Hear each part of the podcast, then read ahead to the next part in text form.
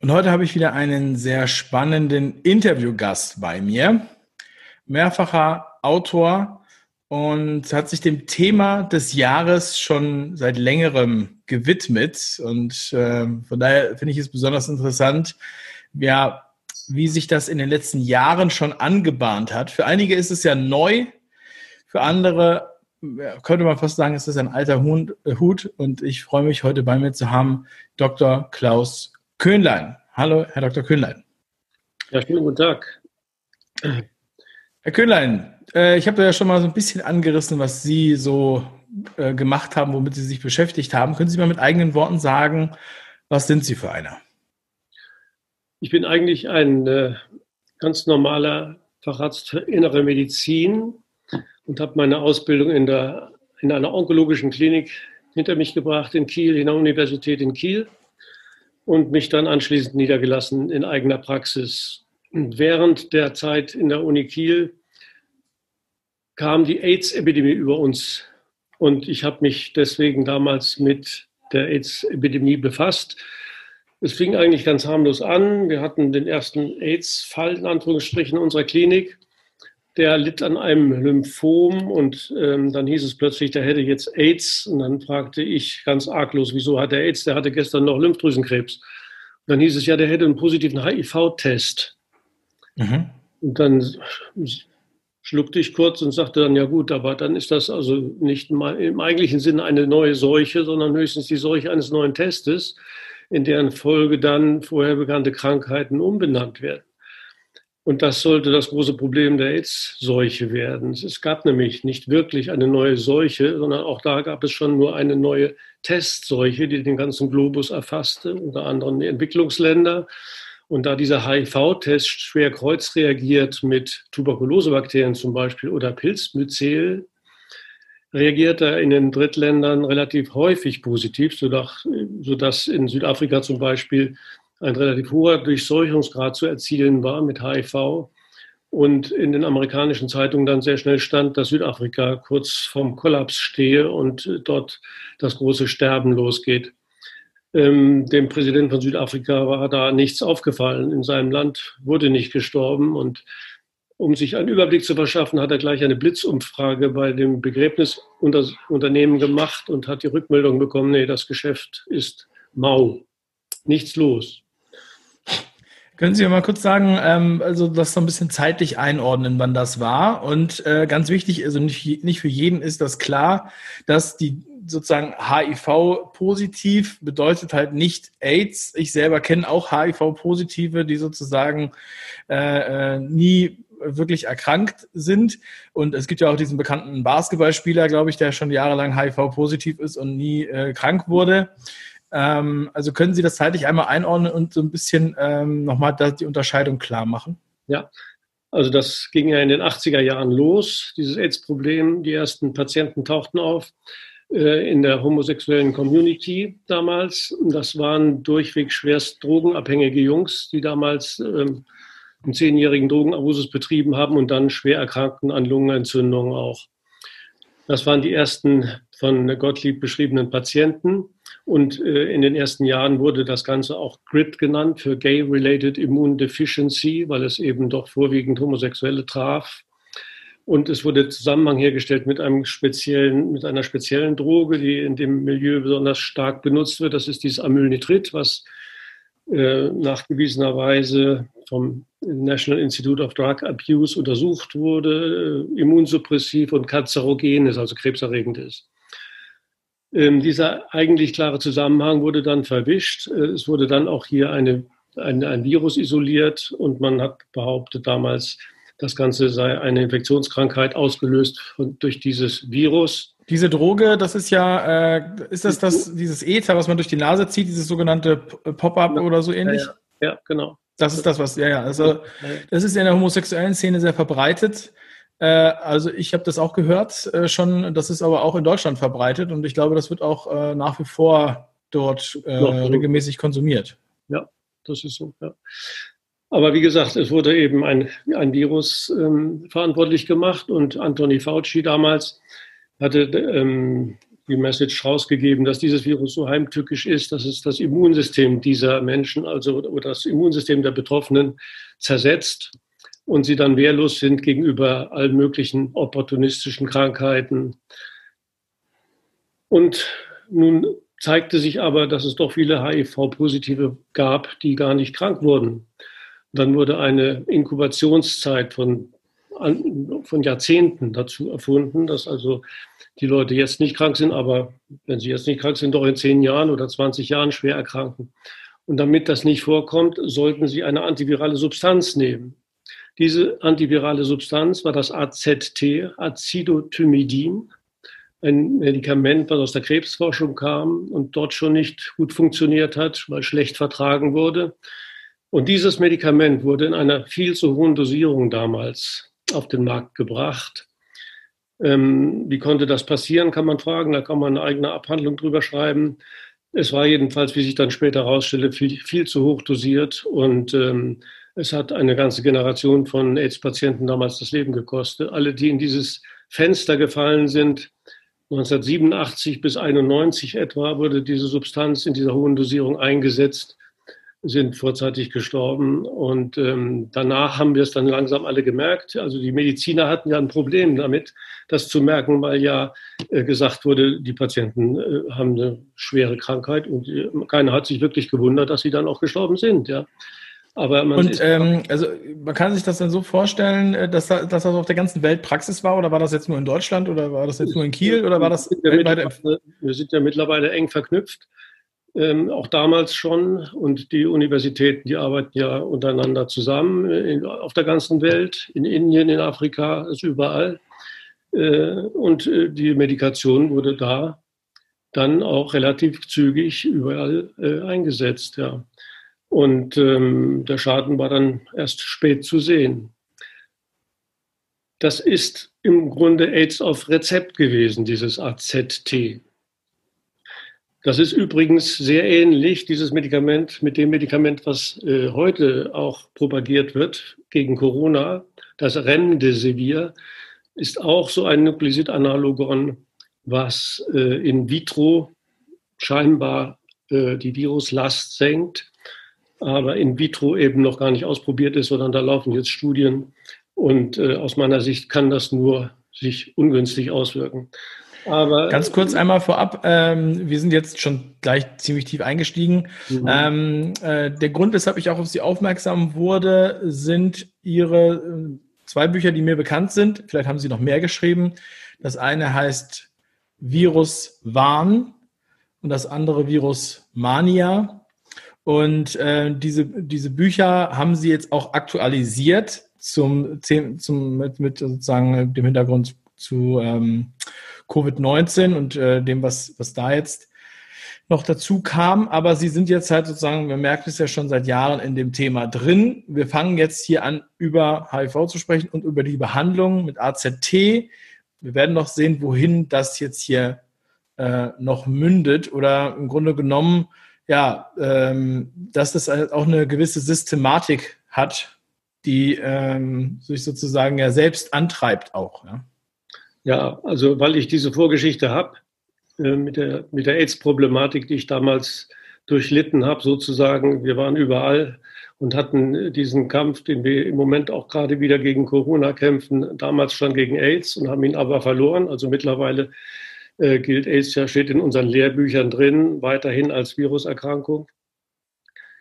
Aus diesem Grund bin ich sehr schnell alarmiert gewesen, als ich hörte, dass da wieder ein Virus losgeht in China und habe mich zu Anfang gleich gewundert, wie, wie kommt ein junger Augenarzt auf die Idee, bei einem 89-jährigen äh, Chinesen nach einem neuen Virus zu suchen, bloß weil der an der Lungenentzündung gestorben ist. Das ist ja sehr ungewöhnlich, würde man eigentlich normalerweise nicht machen. Ja. Und na, deswegen war ich gleich argwöhnisch, dass da wieder was losgeht und äh, habe erst mal geguckt, wie sie die Leute behandelt haben, weil ich mir sicher war, dass das Virus nicht gefährlich sein kann, was sie da in die Welt setzen, zumal es ja im Wesentlichen sich verbreitet hat über den Test, über diesen PCR-Test, der äh, sozusagen pandemisch die ganze Welt verunsichert jetzt. Und äh, aufgrund der ungünstigen Verläufe zum Teil der, der Lungenentzündung, die Corona assoziiert sind, sage ich mal, ähm, hat man vermutet, dass es sich hier um ein großes Bedrohungsszenario handelt. Und äh, äh, es hat Angst gegeben. Und Angst ist immer ein schlechter Ratgeber. Und als ich die ersten Ansätze gesehen habe, mit denen diese Menschen behandelt worden sind, habe ich gedacht, das kann jetzt nicht wahr sein. Im Lancet war eine Studie, wo ein Patient mit zweimal 80 Milligramm Urbason behandelt worden ist. Das entspricht 500 Milligramm Cortison. Das bei einem Virusinfekt ist beliebig ungünstig. Ja. Und dann ist das noch gemischt worden mit anderen Immunsuppressiva. Und dieser Patient ist dann noch zehn Tage nach dieser Therapie gestorben. Also das ist eine höchst gefährliche Therapie, die den Verlauf einer eigentlich selbstlimitierenden Erkrankung, was die Corona-Infektion eigentlich ist, eine Husten, Schnupfen, in schlimmeren Fällen auch mal Lungenentzündung, Erkrankung, aber in aller Regel selbstlimitierend. Und da muss man vor allem therapeutische Zurückhaltung versuchen. Das wird in unserer Zeit allerdings immer schwieriger. Wie haben Sie jetzt, ähm, also Sie haben ja schon gesagt, Sie waren gleich alarmiert. Ähm, wie haben Sie äh, sich da äh, die Aufmerksamkeit gebracht? Was haben Sie getan? Welche Schritte haben Sie gewählt? Was waren die Reaktionen darauf?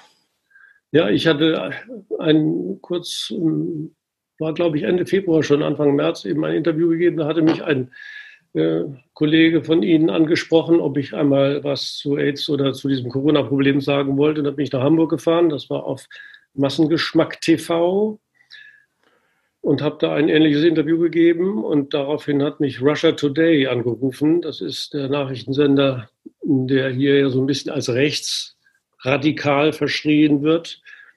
Ist er aber aus meiner Sicht überhaupt nicht. Jedenfalls riefen die mich an und fragten mich, ob ich ein Interview bei ihnen machen konnte. Da kam eine nette Kollegin an und dann haben wir ein Interview gemacht bei mir in der Praxis und das hat sich sehr heftig verbreitet, also sehr viral verbreitet. Das war, hatte in kurzer Zeit irgendwelche 900.000 Klicks oder in Kroatien waren es, glaube ich, 3,5 Millionen. Ich weiß auch nicht, wieso gerade in Kroatien. Jedenfalls äh, wurde das überall gehört.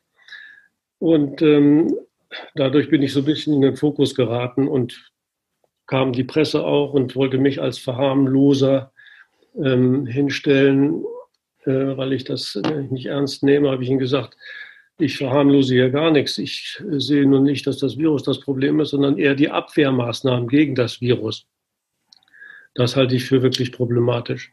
Und das ist es bis heute. Also es gibt ja immer noch keine wirklich zugelassene Substanz gegen Covid-19. Auf der anderen Seite wird aber schon mit vielen Substanzen probiert, die alle die Gemeinsamkeit haben, dass sie schwer immunsuppressiv sind. Und ähm, das darf meines Erachtens nicht weitergehen. Und ein ganz spezielles Problem war mir dann später noch aufgefallen. Ähm, das hat mir ein Kollege äh, hat mich ein Kollege darauf aufmerksam gemacht, das hatte ich sonst gar nicht erfahren. Äh, das war das Problem mit Hydroxychloroquin. Das ist ein Medikament, was ja durchaus auch von vielen Ärzten als positiv betrachtet wird. Ist es möglicherweise auch, oder zumindest schadet es nicht besonders, ähm, sodass viele, die das nehmen, auch wieder gesund werden, trotz der Einnahme dieses Medikaments. Aber äh, es hat einen kleinen Nachteil und das ist die geringe therapeutische Breite. Es gibt Medikamente, die haben eine sehr enge therapeutische Breite und das gehört dazu. Und wenn Sie das zu hoch dosieren, macht dieses Medikament schwere Herzrhythmusstörung und ähm, bis hin zum Kammerflimmern. Das ist gleichbedeutend mit einem äh, Herzstillstand. Das heißt, die Leute schlafen dann einfach ein. Aus diesem Grund ist das übrigens auch ganz beliebt in der passiven Sterbehilfe. Wenn man nämlich dem Patienten das ans Bett legt und es genug davon ist, dann erleidet er einen ganz angenehmen Herztod. Aber äh, das war ja eigentlich nicht gewollt. Äh, jedenfalls gibt es ein Interview in einer französischen Zeitung, wo der leitende Arzt der WHO ein gewisser Professor Landry gefragt wurde, wie er denn auf, diesen hohen, auf diese hohe Dosis von Doxychloroquin gekommen sei. Darauf hat er geantwortet, nun ja, Covid-19 ist eine neue Erkrankung und da muss man ja mal mit irgendwas anfangen. Und dann haben die, aber waren sie nachhaltig und gefragt, ja, aber warum mit, mit dem Vierfachen der Höchstdosis?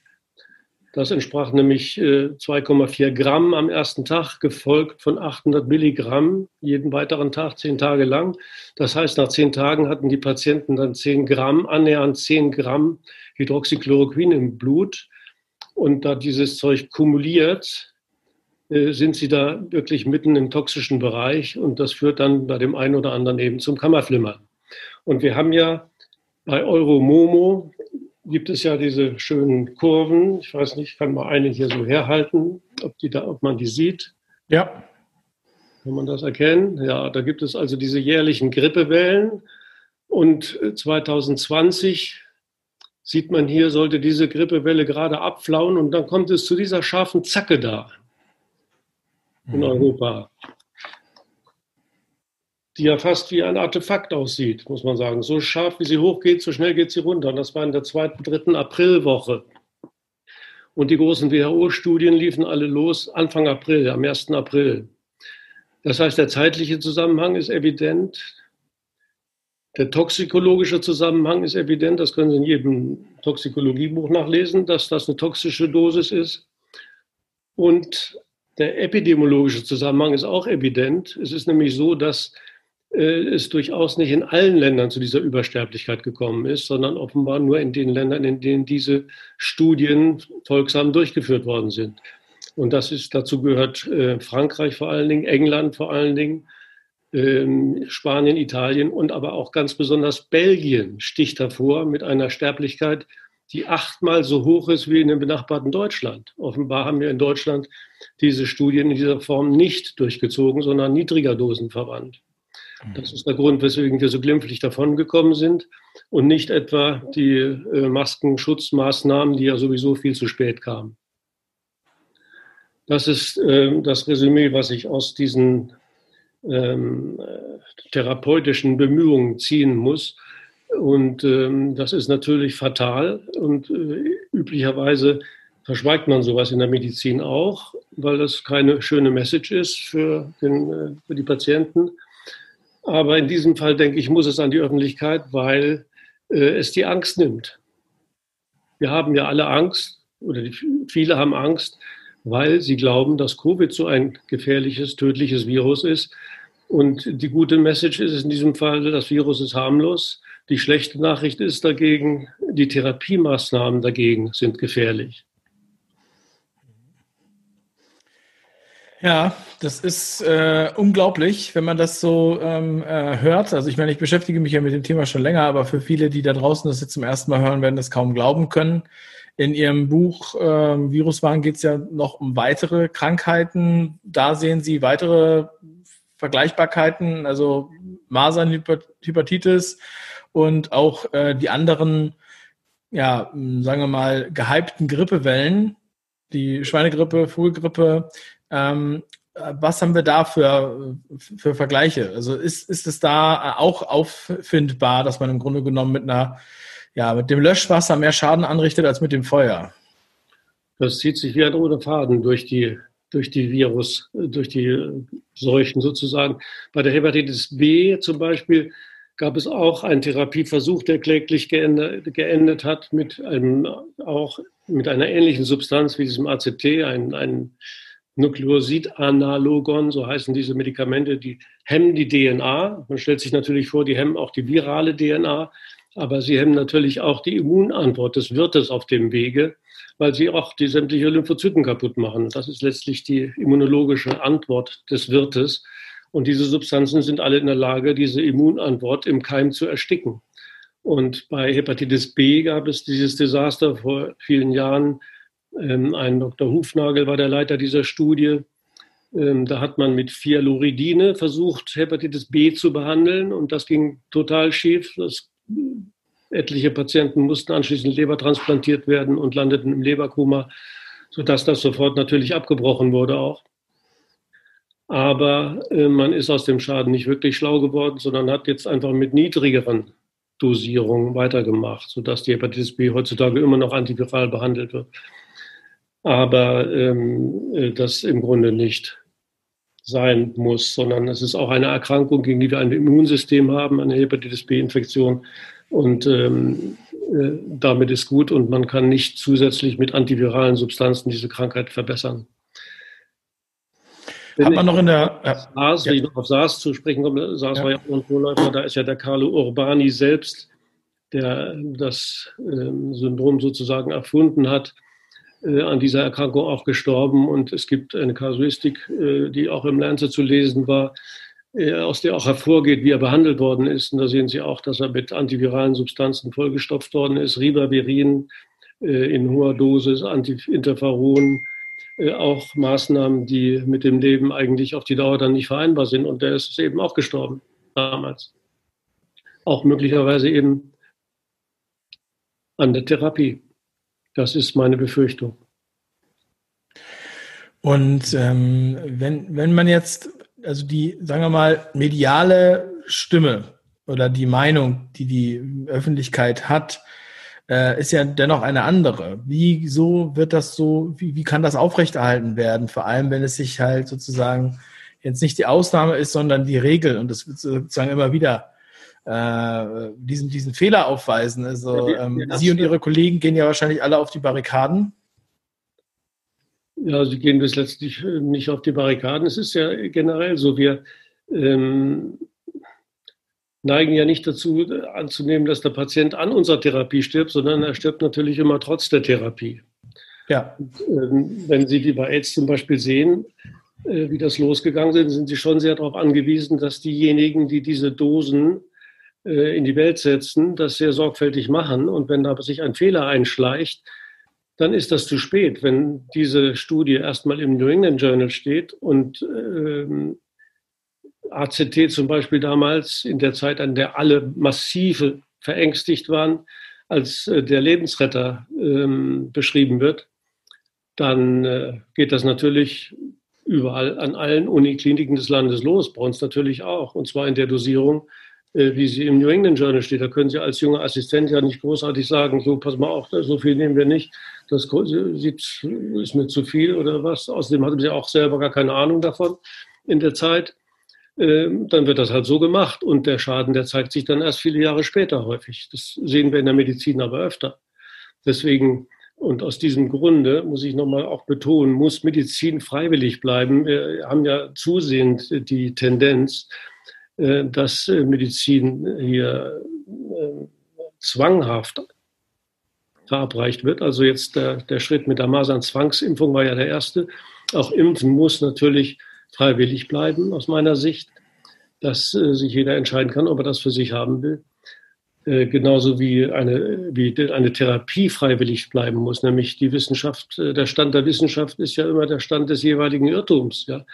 Wenn ich überlege, wie wir vor 30 Jahren Herzinfarktpatienten behandelt haben, das ist äh, heute genau das Gegenteil.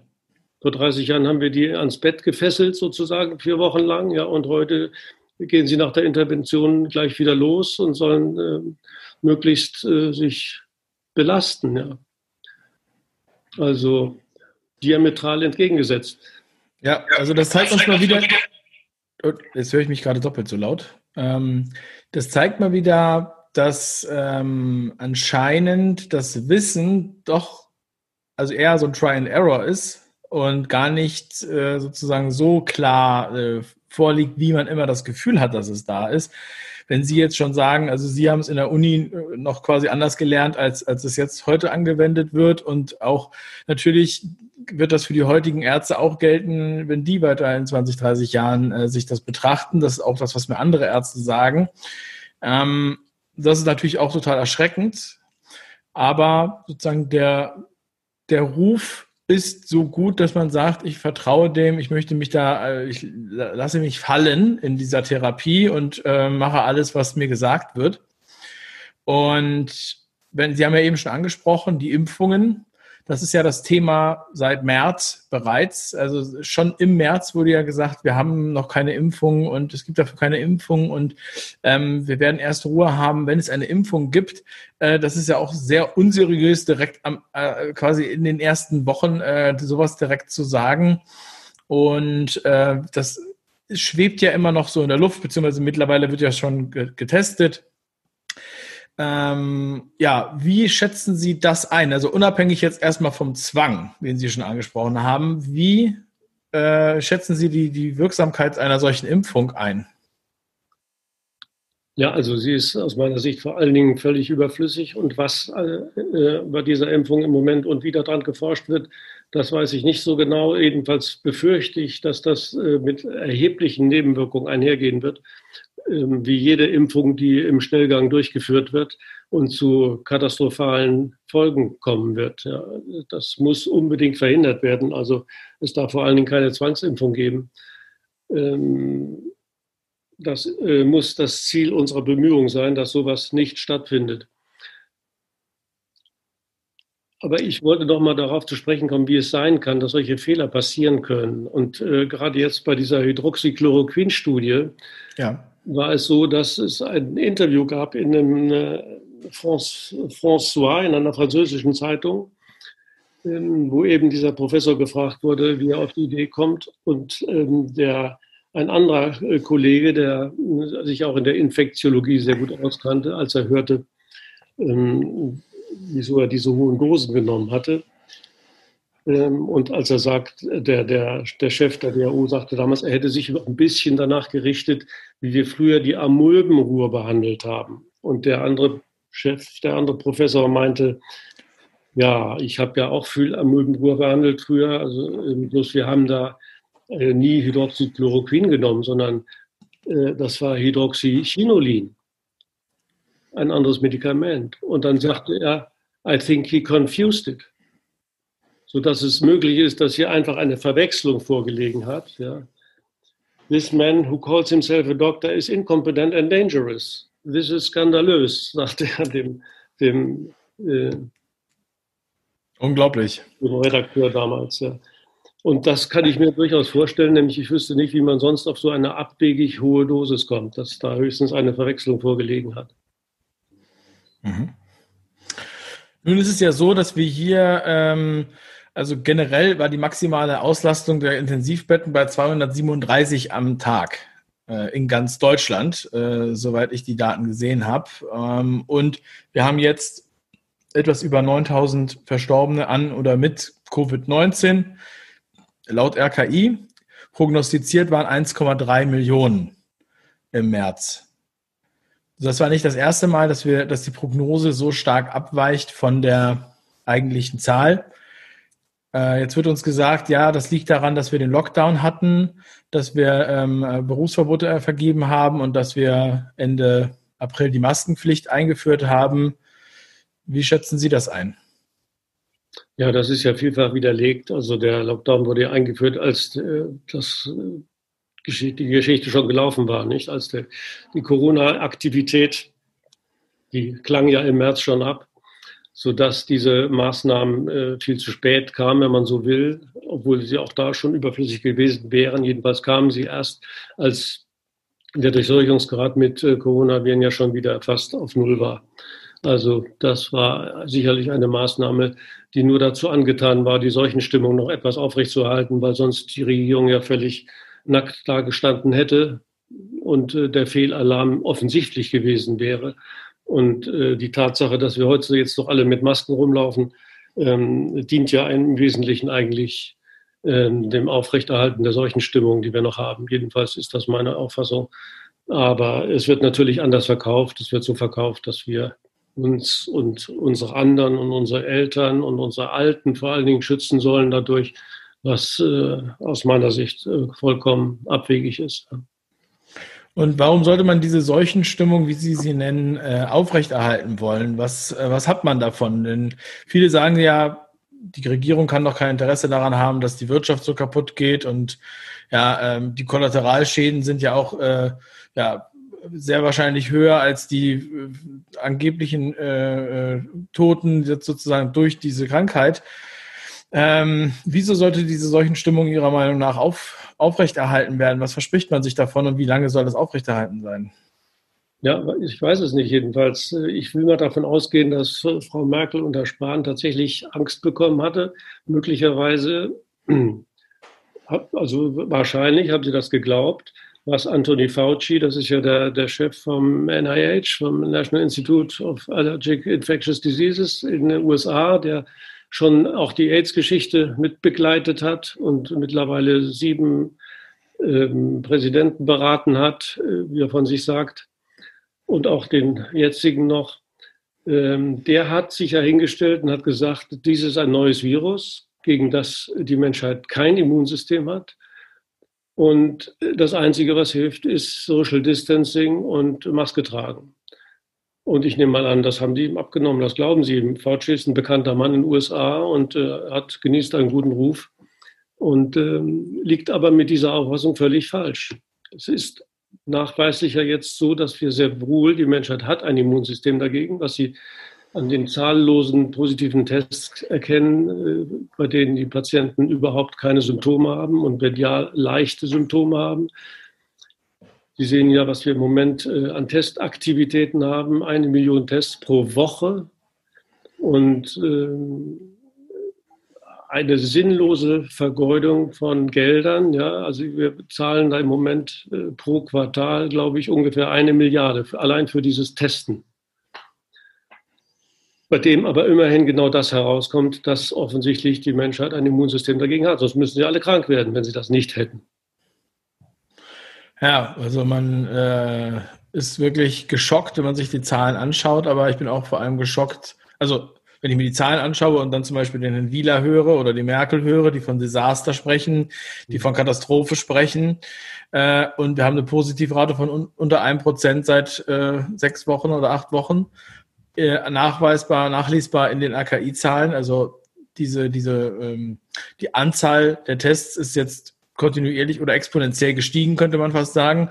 Mhm. Ähm, und äh, ja, man fragt sich, wie, wie lange soll das noch gehen? Aber erschrocken bin ich auch von den Reaktionen der, der Menschen, die sozusagen das gar nicht sehen wollen, die verängstigt sind oder äh, wie auch immer aus welchen Gründen auch immer, ähm, wie mit Scheuklappen ignorieren, dass die Zahlen was anderes sagen, dass die Kurven was anderes sagen und ähm, naja, die, blind vertrauen sozusagen. Ja, naja, die sind verängstigt und vor allen Dingen durch die Bilder damals, die äh, anfangs gezeigt wurden, die Bilder, die wir aus Italien gesehen haben, die Bilder, die aus USA gezeigt wurden mit den Massengräbern, ähm, andere Bilder aus Ecuador, wo Tote am Straßenrand liegen, ähm, das ist aber Propaganda gewesen, würde ich sagen. Ja, da ist, äh, das hat mit der, solche Bilder können Sie immer machen. Sie können immer Bilder von beatmeten Patienten machen. Sie können immer Bilder von Särgen machen.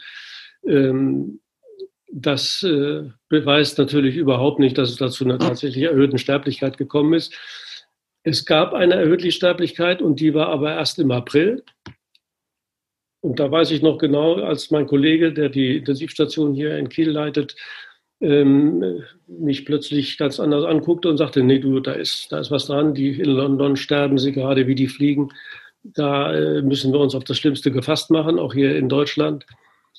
Ähm, hier passiert aber, wie gesagt, nichts. Wir haben hier eine, eher eine Untersterblichkeit im Moment. Unsere Beerdigungsunternehmen sind äh, tief traurig, weil der Umsatz im ersten Quartal sehr ungünstig war, weil einfach zu wenig Tote da waren. Ja.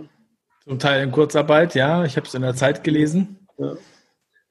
Ähm, und das war, das war mit Sicherheit dieser eine Schub, der durch diese Hochdosis Hydroxychloroquin ausgelöst worden ist. Das vermute ich jedenfalls. Das ist also meine Hypothese zu dieser Zacke, die auf Euromomo zu sehen ist.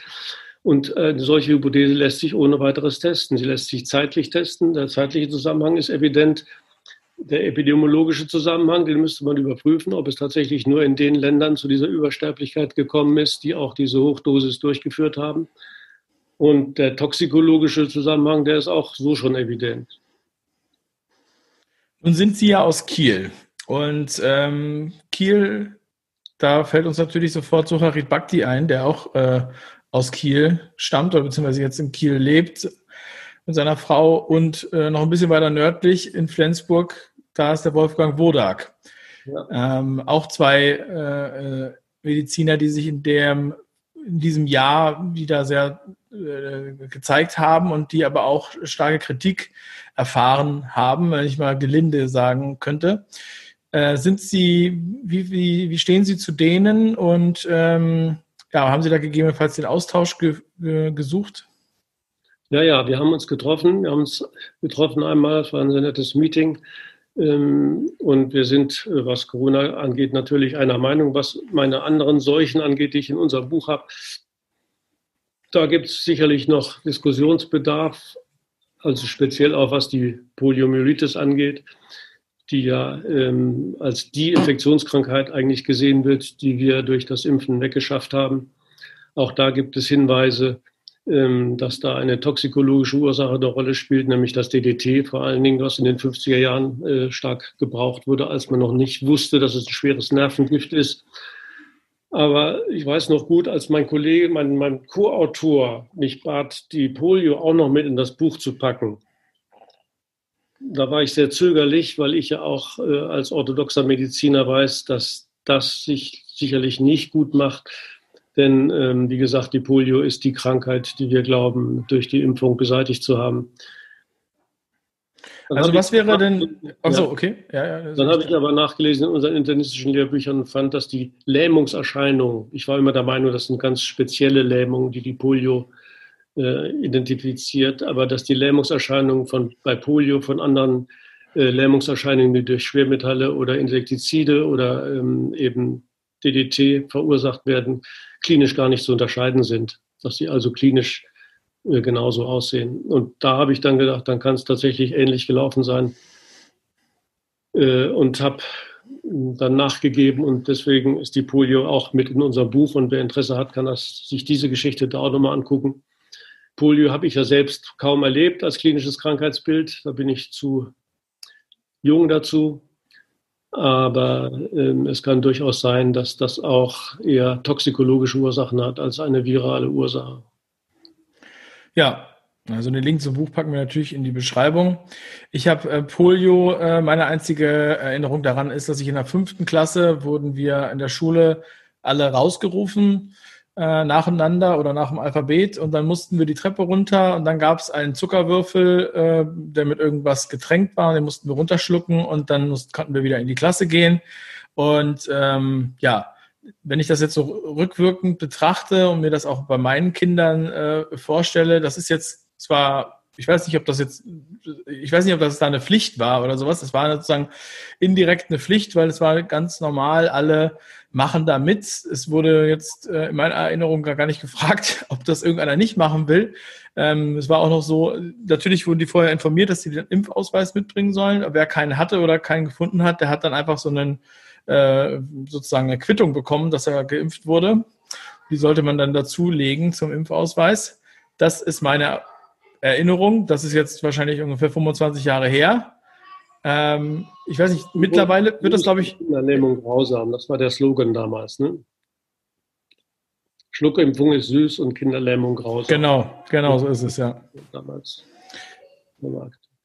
Okay, und äh, dann haben Sie ja sicherlich bei diesen heißen Themen, die Sie da anfassen, ne, kann man sich ja schon vorstellen, dass das nicht jedem gefallen hat. Wie wurden Sie denn äh, behandelt, nachdem Sie dieses Buch äh, veröffentlicht haben?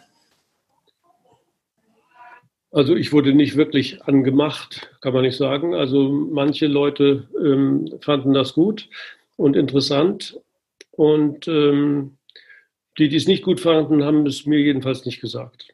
Okay. Aber es wurden jetzt keine bösen Wikipedia-Artikel über sie verfasst oder irgendwelche.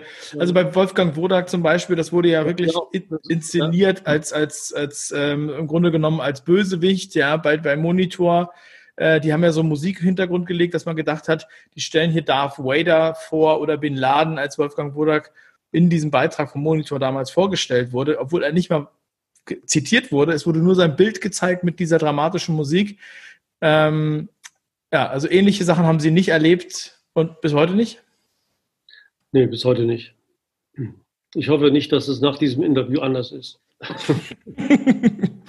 ja, vielleicht bringe ich jetzt den einen oder anderen auf die Idee. Ähm, nein, äh, Spaß beiseite. Ich natürlich, ähm, äh, ich denke, also mein, meine Hoffnung ist, dass sich möglichst viele auch ähm, mit diesem Thema, und ich denke, das werden auch viele sich mit dem Thema mehr beschäftigen und sagen, äh, äh, auch was jetzt genau dahinter steckt, wenn man das nicht erahnt, man weiß auf jeden Fall, es stinkt. Und wenn es stinkt, dann ähm, kann man dann nicht mehr äh, glauben, dass das hier mit rechten Dingen zugeht. Und das ist der Eindruck, den ich hier habe. Was ist denn Ihr Appell an, an die Ärzte, die das jetzt hier hören zum Beispiel, oder an die, an die Zuschauer und an die Zuhörer? Ähm, was möchten Sie gerne der Gesellschaft mitgeben? Was raten Sie Ihren Patienten? Also meinen Patienten rate ich von einem Corona-Test ab, weil er völlig irrelevant ist. Wenn jemand äh, Symptome hat, Husten, Schnupfen, dann bleibt er zu Hause und wartet, bis er gesund ist. Es gibt auch eine gute chinesische Studie, die reichlich Vitamin C als Allheilmittel beschrieben hat und mindestens so gute ähm, äh, Ergebnisse hatte wie Hydroxychloroquin in niedriger Dosis. Also ähm, eigentlich brauchen sie nichts zu machen. Eigentlich, sie verhalten sich am besten wie bei einer Grippe mit Arzt sieben Tage, ohne Arzt eine Woche. Ja, ich meine, äh, meine Kinder sind auch, als wir vom Skilaufen kamen, mit einer schweren Grippe nach Hause gefahren und ähm, haben sich halt nach einer Woche wieder erholt. Die waren aber auch richtig schwer krank. Also da muss man dann auch schon äh, therapeutische Zurückhaltung üben können ja, und nicht gleich zu irgendwelchen antiviralen Mitteln greifen die die mhm. Sache äh, nicht günstig beeinflussen, sondern eher ungünstig.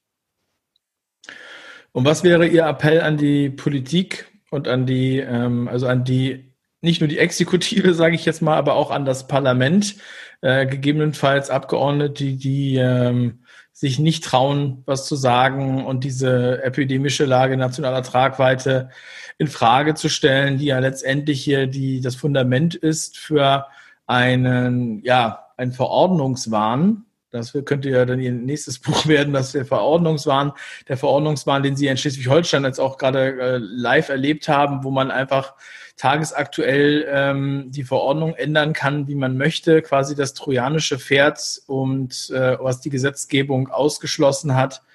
Also es ist ein, ein, ein unglaubliches Instrument, was da etabliert wurde. Und solange dieser ja, Zustand, diese Definition äh, epidemische Lage nationaler Tragweite besteht, ähm, besteht halt auch diese, dieser Verordnungsjoker in allen Bundesländern. Was ist Ihr Appell an die Abgeordneten, die sich jetzt vielleicht noch äh, unsicher fühlen, die jetzt vielleicht noch denken, ich kann nichts dagegen sagen und die, äh, die sind doch alle, ähm, äh, die Wissenschaftler sind sich doch einig, sage ich mal. Ja, ich weiß nicht, wie vertikal die Struktur in der Politik ist. Jedenfalls werden die wahrscheinlich auch keine Möglichkeit haben, sich wirklich aufzulehnen. Und ähm, Frau Merkel und Herr Spahn und Herr Wieler, die wollen, glaube ich, nicht wissen, was abläuft. Also denen müssten ja diese Zahlen auch eigentlich klar sein und müssten auch, ihnen müsste auch klar sein, dass äh, im Moment keine Corona-Aktivität da ist und dass äh, eigentlich diese Tests äh, rausgeschmissenes Geld sind. Aber ähm, es ist mir tatsächlich schleierhaft, warum Sie jetzt nicht langsam äh, mit Ihren Maßnahmen zurückrudern.